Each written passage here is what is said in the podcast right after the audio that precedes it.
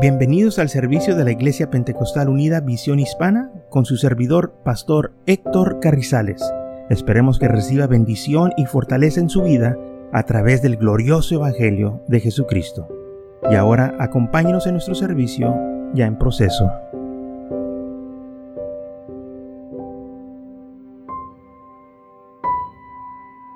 Muy bien, en San Juan capítulo 10, versículo 30 dice, yo y el Padre uno somos. La razón por qué el Señor dijo esto, porque los, los discípulos le, estaba, le estaban preguntando del Padre y el Señor en San Juan 14, 6 les explica. Versículo 6 dice así, Jesús le dijo, yo soy el camino y la verdad y la vida. Nadie viene al Padre sino por mí. Dice, viene. Yo sé que muchos dicen, nadie va al Padre. Dice, nadie viene al Padre, sino por mí. Si me conocieras también, mi Padre conoceréis. Y desde ahora lo conocéis y le habéis visto.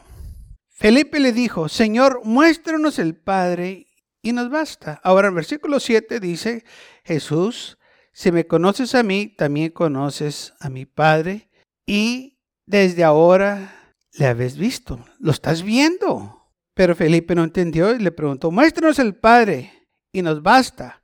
Jesús le dijo, tanto tiempo hace que estoy con vosotros y no me habéis conocido.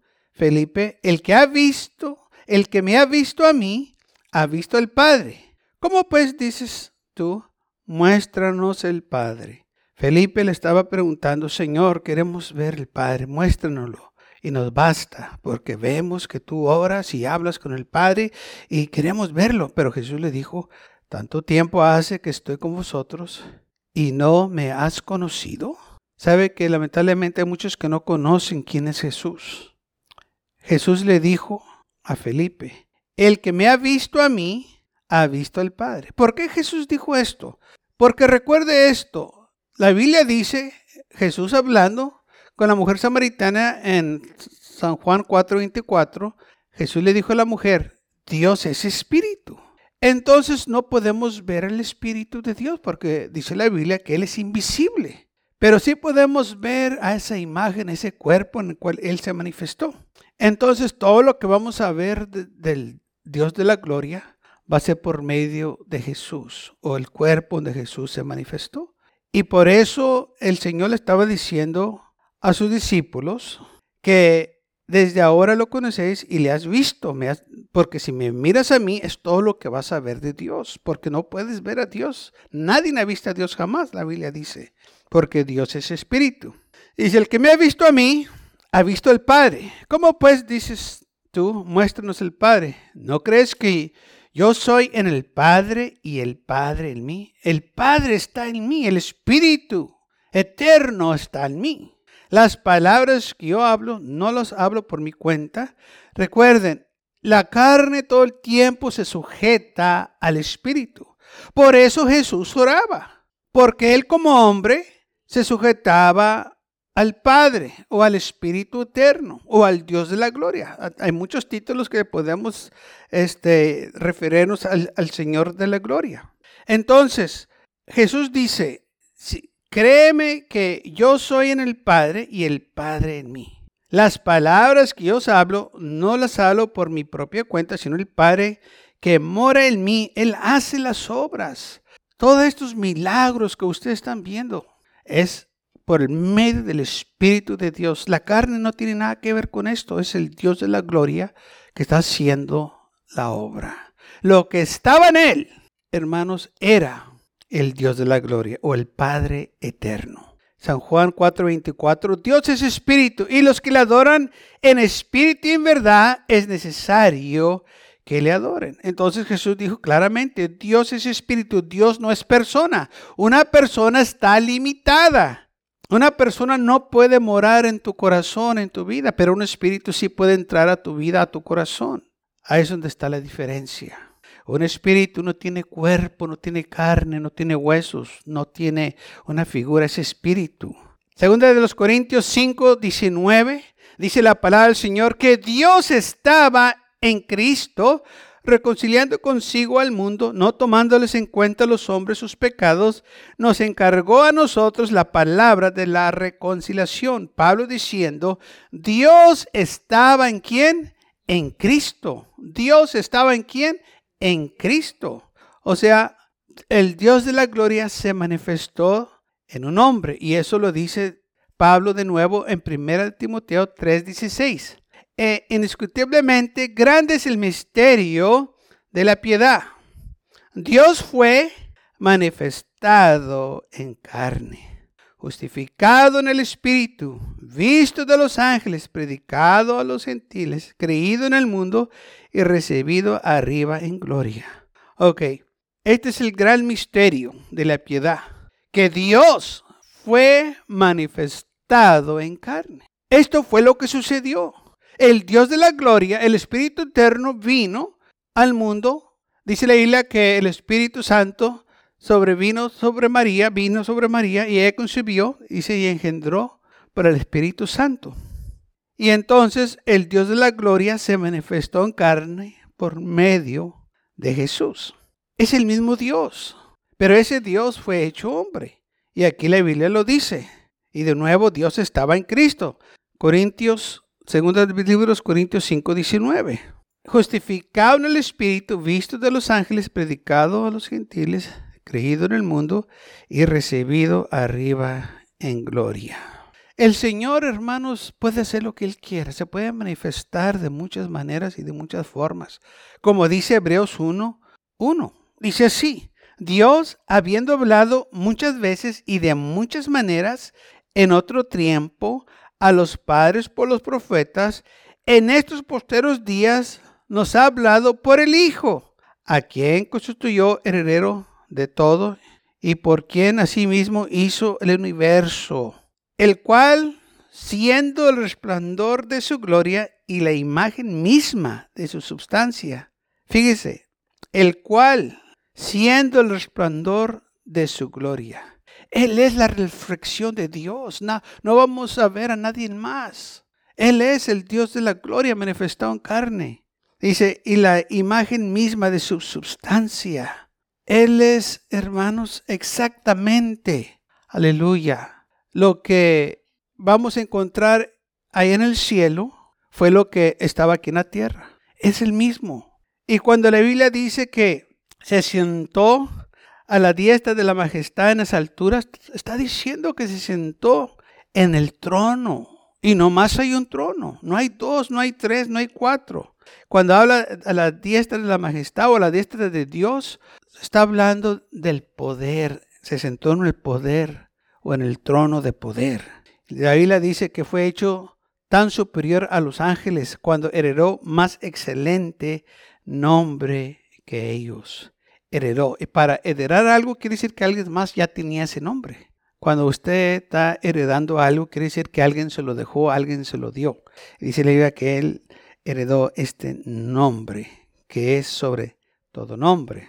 Versículo 3 dice, ¿y quién sustenta todas las cosas con la palabra de su poder, habiendo efectuado la purificación de nuestros pecados por medio de sí mismo, se sentó a la diestra de la majestad? Ok, versículo 1. Dios habiendo hablado muchas veces y de muchas maneras. Hermanos, aquí la Biblia claramente dice que el Señor habla de muchas maneras. En aquellos tiempos se habló muchas veces de muchas maneras, en otro tiempo a los padres por medio de los profetas. El Señor no está limitado lo que Él puede hacer. Lamentablemente muchos limitan a Dios, pero el Señor no debe de ser limitado porque Él es todopoderoso. Y cuando nosotros hablamos que limitamos a Dios, estamos, eh, nos estamos refiriendo que no creemos en lo que Él dice. Dudamos en sus palabras, dudamos en su poder. Y lamentablemente por eso no hay milagros, por eso el Señor no contesta oraciones por la incredulidad que hay. Filipenses capítulo 2, versículo 5. De nuevo Pablo tratando de explicar la deidad de Dios, la manifestación del Señor. Haga pues, versículo 5, en vosotros este sentir que había también en Cristo Jesús, el cual, siendo en forma de Dios, no estimó ser igual a Dios como cosa de que aferrarse, sino se despojó a sí mismo tomando forma de siervo, hecho semejante a los hombres. Aquí Pablo, hermanos, habla claramente lo que sucedió. Se despojó a sí mismo, dejó su trono, dejó su gloria y tomó forma de siervo, forma de hombre. dice, hecho semejante a los hombres porque él fue hombre.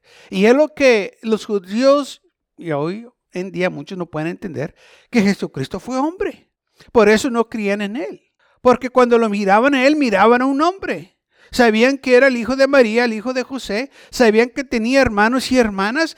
Y luego diciendo que él era el Mesías, que él era el rey de la gloria.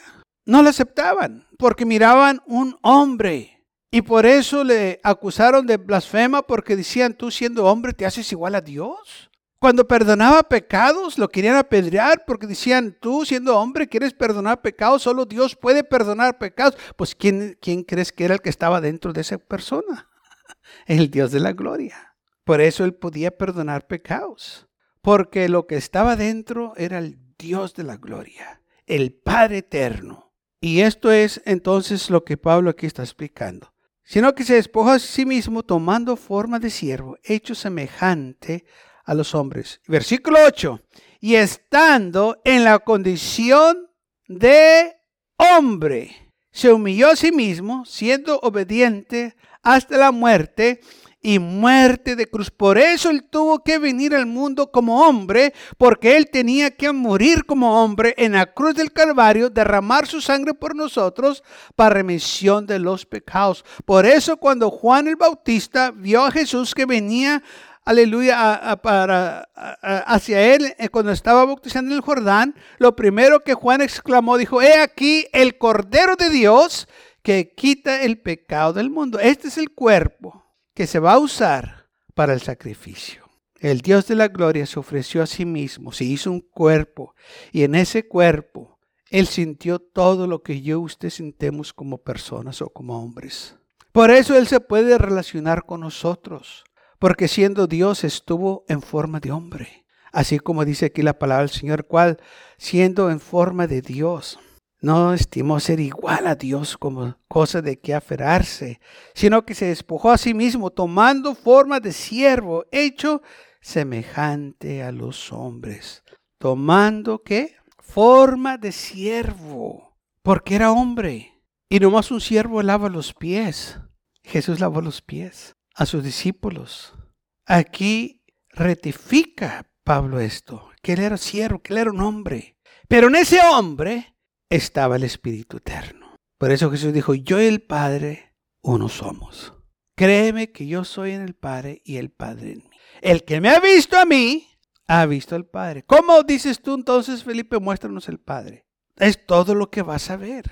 Cree que el Padre está en mí y yo en el Padre. Si no, créeme por las, por las obras que estoy haciendo. Por lo cual, Dios también lo exaltó hasta lo sumo y le dio un nombre que es sobre todo nombre, para que en el nombre de Jesús se doble toda rodilla de los que están en los cielos y en la tierra y debajo de la tierra, y que toda lengua confiese que Jesucristo es el Señor para gloria del Padre. Jesucristo es el Señor. ¿Por qué? Porque Él es el Dios de la gloria manifestado en carne. Y le damos la gloria al Padre eterno. ¿Por qué? Porque es el mismo. Lo que se tiene que entender aquí es que había una doble naturaleza. Cristo era hombre 100%, pero lo que estaba en él era 100% Dios. Amén.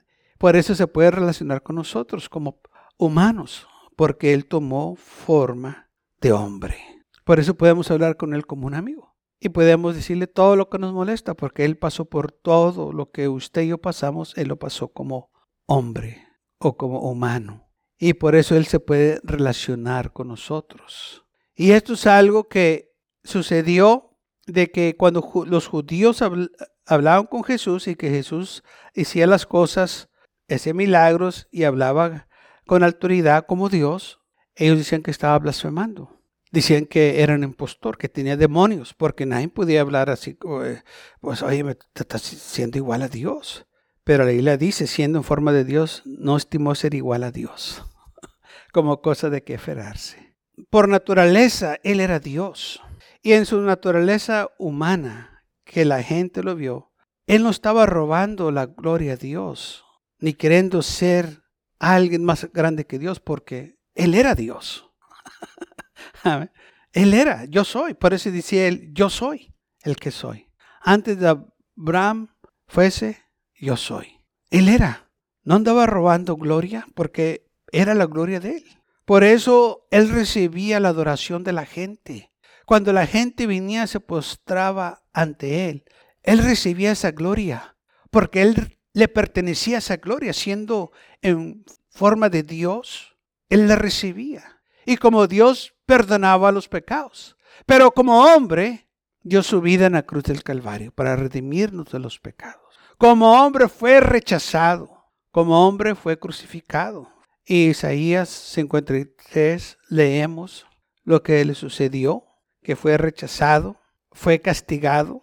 Todo lo que Isaías habló en Isaías 53 le sucedió a él. Él vino a cumplir lo que estaba escrito, lo que estaba, hermanos, en los salmos, en la ley, y uh, profetizado por los profetas. Él cumplió todo lo que estaba, aleluya, este, en referencia a Él cumplió todas las escrituras. Ahora viene como hombre. Y la cosa es esta, hermanos, que lamentablemente cuando Jesús estaba aquí en la tierra, Jesús se expresaba como hombre. Y porque Jesús se expresaba como hombre y oraba como hombre, y muchas veces actuaba como usted y yo actuábamos como hombre, lloraba, lloró cuando su amigo murió, Lázaro, dice la Biblia que Jesús lloró. Y cuando la gente miraba esto, miraba un hombre. Y por eso no podían los judíos recibirlo como su Mesías, porque ellos miraban un hombre. Y ellos sabían que su Dios no era hombre. Y este que lo conocían, sabían quién era. El hijo de José, el hijo de María. Conocían sus hermanos. A Simón, a Judas, a sus hermanas, las conocían. Y luego viene Jesús y decía, yo soy el Hijo de Dios. Uh-uh.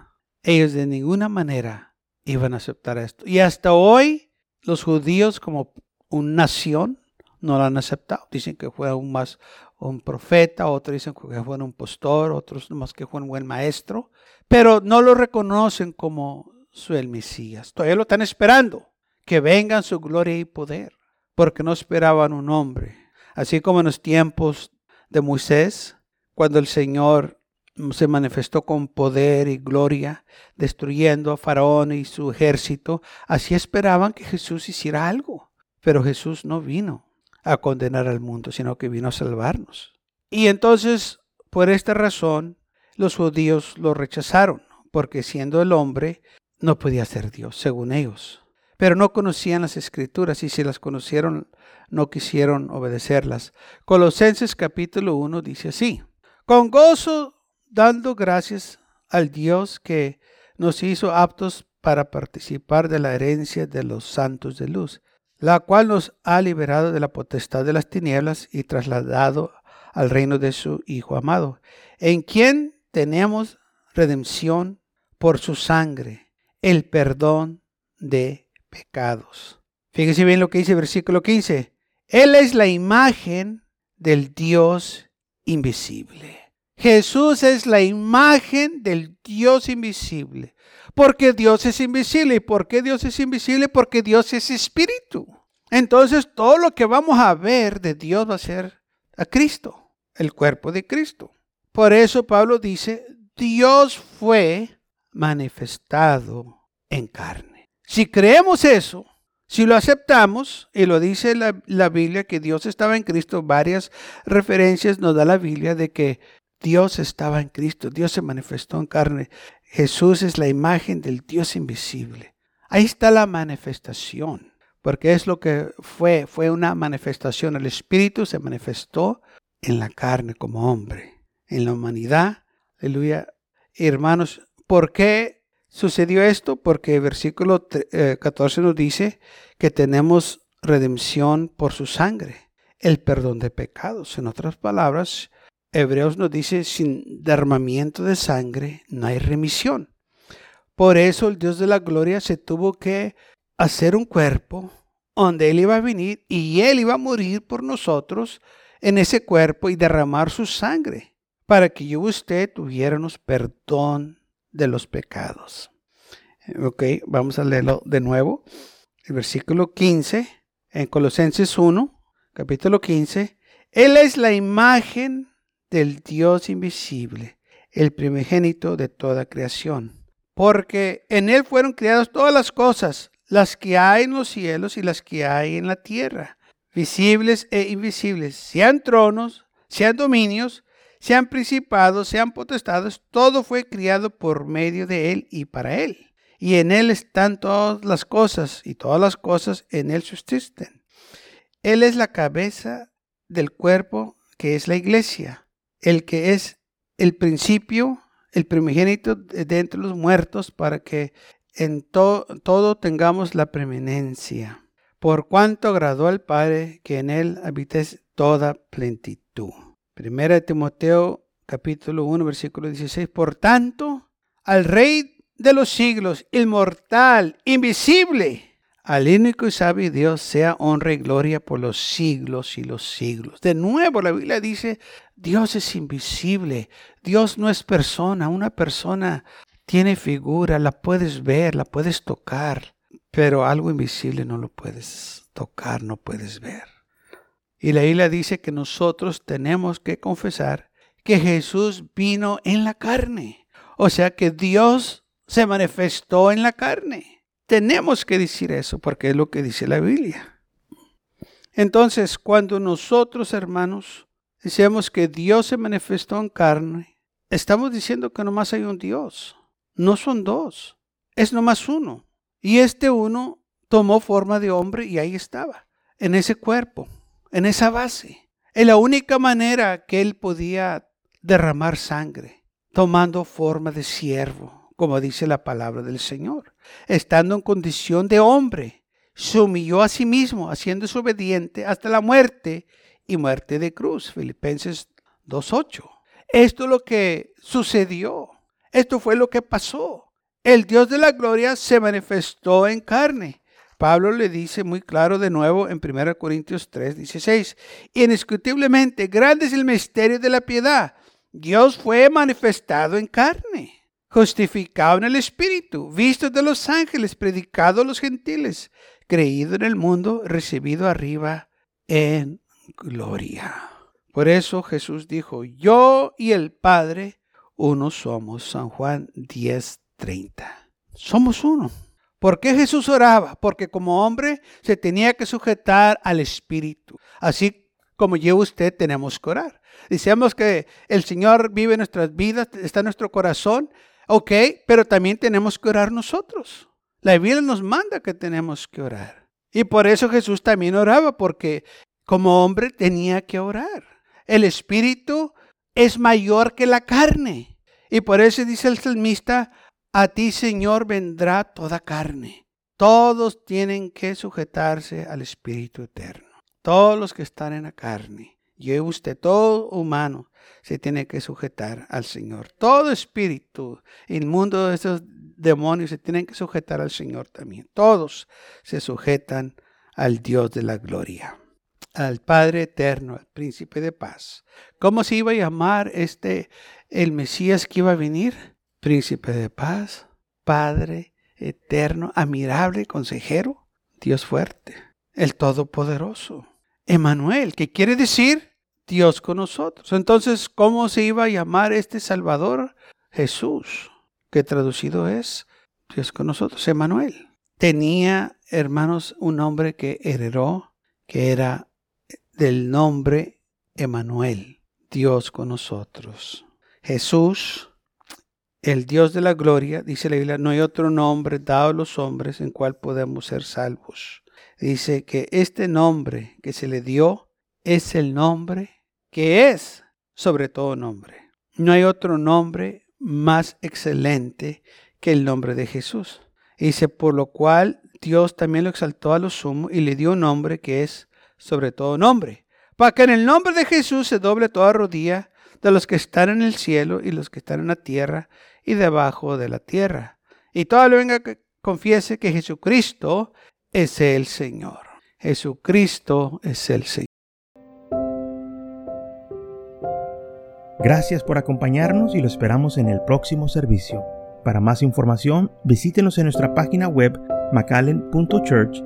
También le invitamos que nos visite nuestra iglesia que está ubicada en el 2418 Bowman Avenue con esquina calle 25 en McAllen, Texas 78501.